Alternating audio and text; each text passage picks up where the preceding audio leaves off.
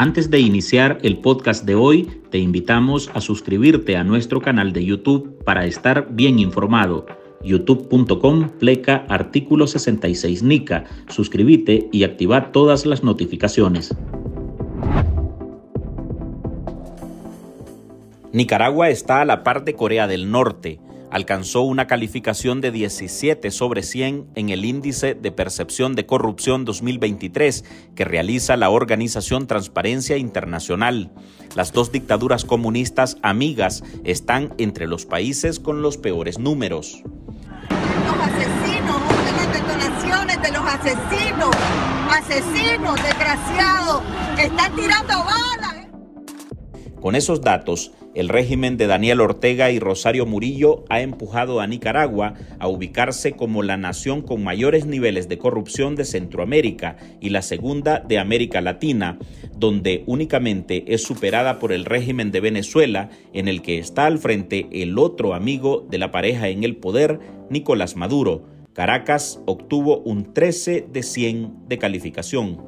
Venezuela es un ejemplo extremo y un ejemplo que un, caso que ejemplifica que cuando la democracia no funciona plenamente, cuando los ciudadanos no pueden hacer goce de sus derechos, cuando las, el sistema de, checks and balances no funciona, cuando, los, cuando el ejecutivo concentra todo el poder, a rasgos generales, en el ranking mundial, Nicaragua compite en corrupción con Somalia, Siria, Sudán del Sur o Yemen, otras naciones donde las dictaduras subsisten con base al terror, la represión y el poder de las armas.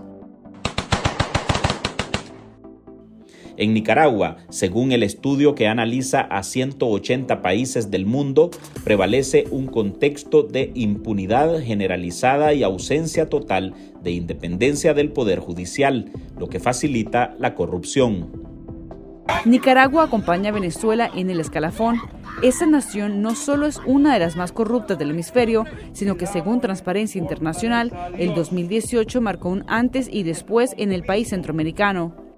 En ese escenario, Transparencia Internacional destaca la incapacidad de jueces y fiscales para proceder con imparcialidad y garantizar juicios justos e igualdad ante la ley, hechos que forman parte de la realidad nicaragüense y que se han puesto en evidencia aún más desde 2018, con las protestas sociales iniciadas en abril de ese año.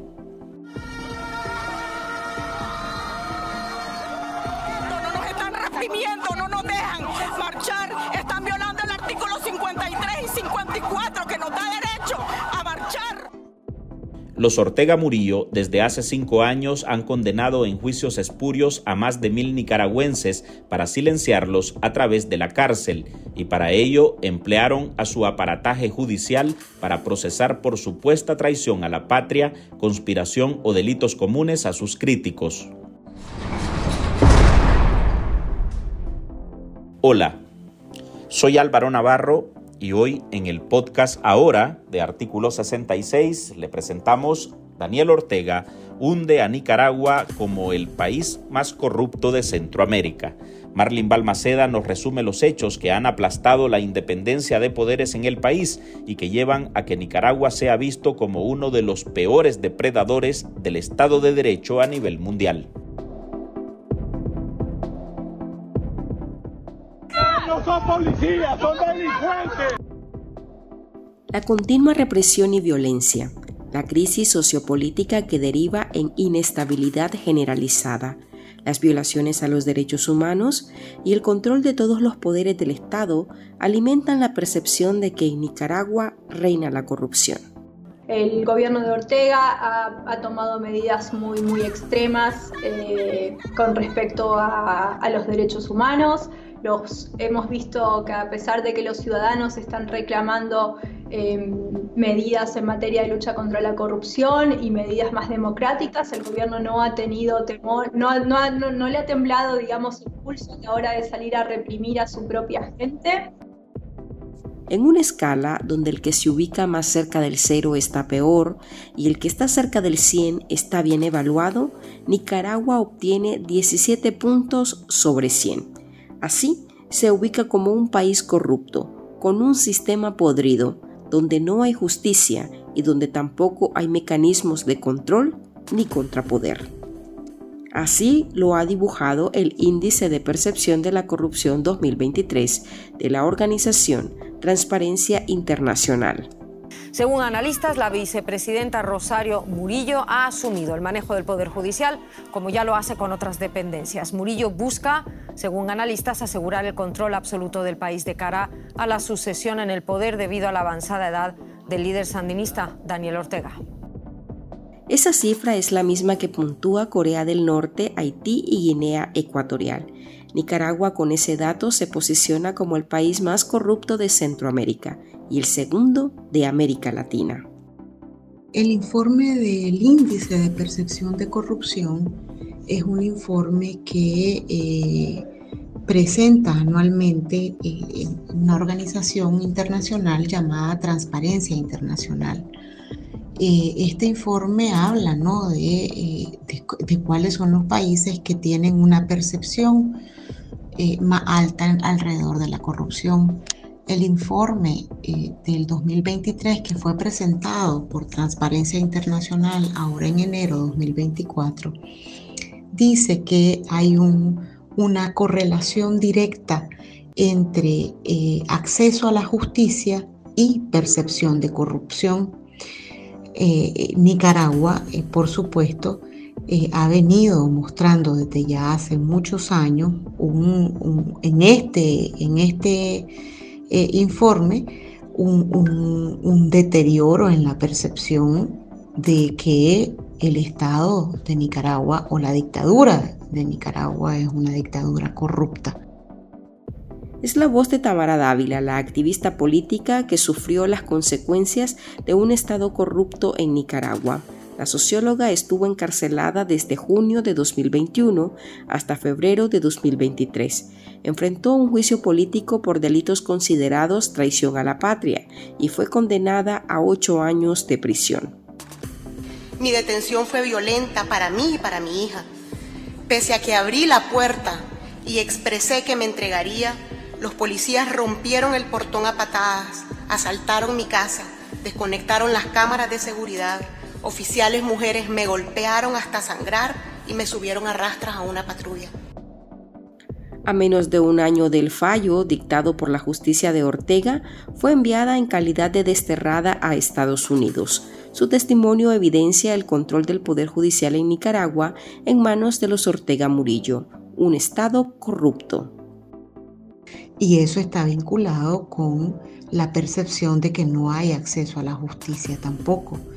Decir, eh, la percepción de que eh, los sistemas o las instituciones públicas nicaragüenses pueden castigar los actos eh, indebidos e imponer sanciones según la ley está íntimamente vinculada con esa percepción de la corrupción.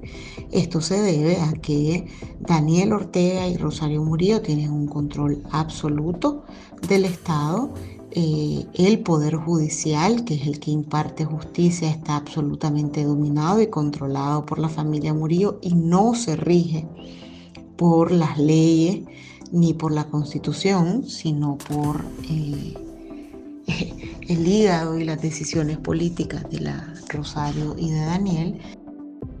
Desde la óptica del abogado Juan Diego Barberena, que Nicaragua ocupe un sitio entre los peores países donde no se hace ningún esfuerzo por disminuir la corrupción, revela la realidad de un país donde el matrimonio en el poder mueve sus fichas a su conveniencia.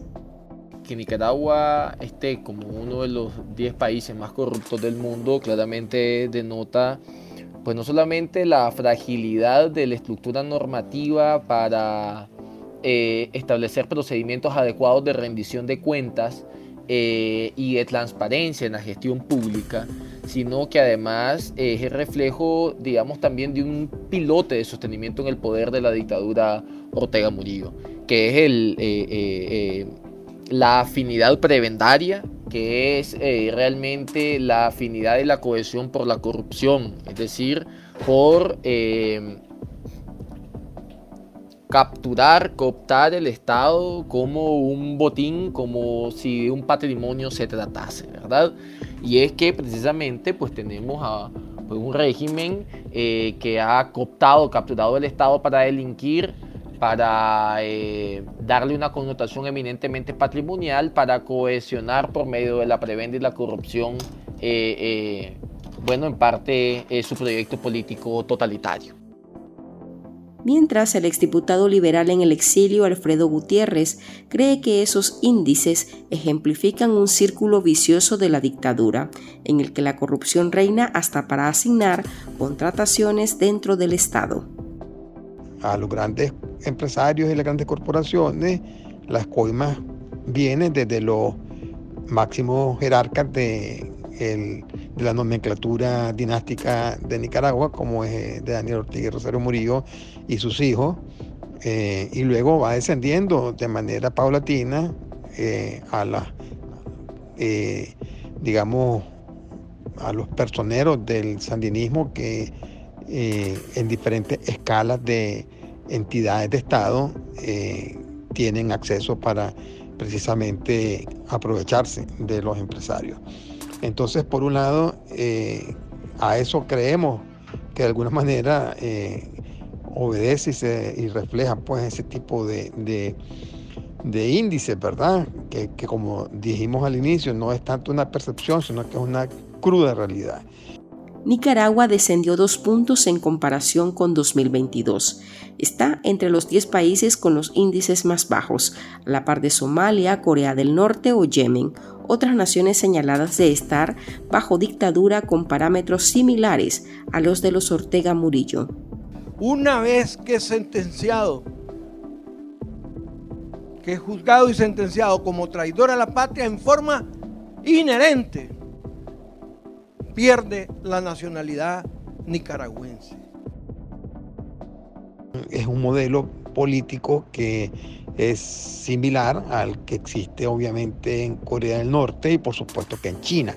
Recordemos que aunque China eh, no está en este momento eh, pues mencionado como a ese nivel, pero también padece de un, eh, de un flagelo de corrupción de manera completamente este, profundo. Así es que eh, es por el tipo de modelo autoritario, el tipo de modelo dictatorial, dinástico, en cual una familia es la que eh, domina los designios de una nación y que esa familia de repente eh, en esa ambición de control de la sociedad en su conjunto, traspasa la línea de lo que es familiar a lo que es público y hacen una sola eh, mezcla de, ambos espacios. Tenemos a un presidente que tiene a toda su familia en la estructura del Estado, ¿verdad? Vemos a ministros que tienen a toda su familia en el Estado. Vemos a ministros y a altos funcionarios del, del, del Estado que que además son funcionarios del Frente Sandinista, que además son familia de Daniel Ortega y que además de eso tienen empresas que licitan para eh, vivir del erario, ¿no? En consecuencia, pues esto es un, es un reflejo claro de que al dar un ejemplo prebendario, pues también los, los funcionarios y, y empleados intermedios pues sí, en ese ejemplo prebendario, porque, porque al final eso es toda una trama que permite, digamos, mantener toda una cadena de cohesión en el mando político, ¿no? En momentos hablamos sobre las consecuencias que la corrupción genera sobre la ciudadanía. Ya regresamos. En artículo 66, un equipo de periodistas hemos asumido el desafío de seguir informando sobre Nicaragua pese a la persecución, las amenazas, el exilio y el bloqueo impuesto contra la prensa libre. Mantener esta trinchera en defensa de las libertades públicas de todos los nicaragüenses es un compromiso que hemos asumido porque Nicaragua nos necesita. El desafío de financiar el periodismo que hacemos sigue vigente y siempre podés ayudarnos con una donación para garantizar la sostenibilidad de nuestra cobertura noticiosa, de las investigaciones que realizamos o la producción de este podcast. Tu contribución ayuda a mantener viva la llama de la libertad. No nos dejes solos. Unite a nuestro programa en artículo66.com pleca donar y contribuí con lo que te sea posible. Toda ayuda, sin importar el monto, es infinitamente vital para nosotros. Recordá artículo66.com pleca donar. Muchas gracias.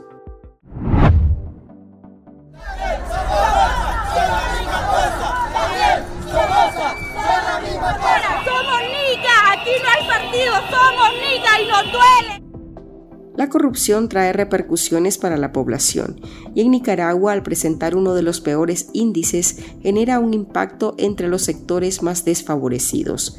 El pueblo ya se cansó de tantas violaciones a los derechos, a los derechos del pueblo, a la constitución.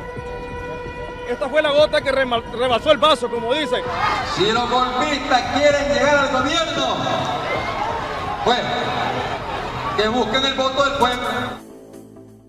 La pobreza aumenta, no hay posibilidad de tener acceso a justicia imparcial y la inversión extranjera se aleja al no contar con garantías que protejan sus fondos. Los sistemas totalitarios tienen que recurrir a la corrupción y a la falta de justicia para poder sostenerse, porque eh, e-, es imposible sostener el sistema de terror al que tienen sometido al pueblo nicaragüense, Daniel Ortega y Rosario Murillo, sin prebendas, sin eh, pagos por debajo de la mesa, eh, sin permitir cierta flexibilidad para que eh, haya corrupción en los sistemas públicos. Y, eso tiene que ver con la dictadura que estos dos señores han instaurado. Es decir, hay todo un desbarajuste del orden público económico, ¿verdad? Porque no hay seguridad jurídica de que los inversionistas puedan realizar un trámite en la burocracia estatal sin que les cobren una coima. No hay seguridad jurídica de que sus asuntos sean resueltos sin dilaciones y sus pretensiones sean resueltas conforme a derecho en los tribunales de justicia sin que haya que ir a hablar con un eh, magistrado, ¿verdad?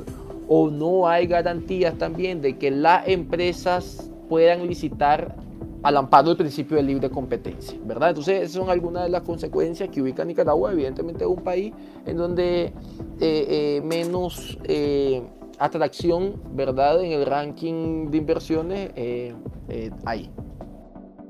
En contraposición con Nicaragua, otros estados como Canadá, Uruguay, Estados Unidos, Barbados y Chile están en la otra punta y conforman el top 5 de los países mejores calificados, con puntuaciones que superan los 65.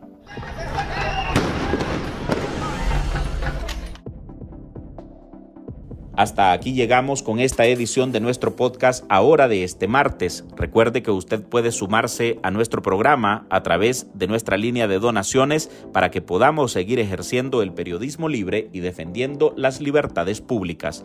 Puede dejar su contribución en www.articulo66.com pleca donar. Soy Álvaro Navarro, gracias por escucharnos.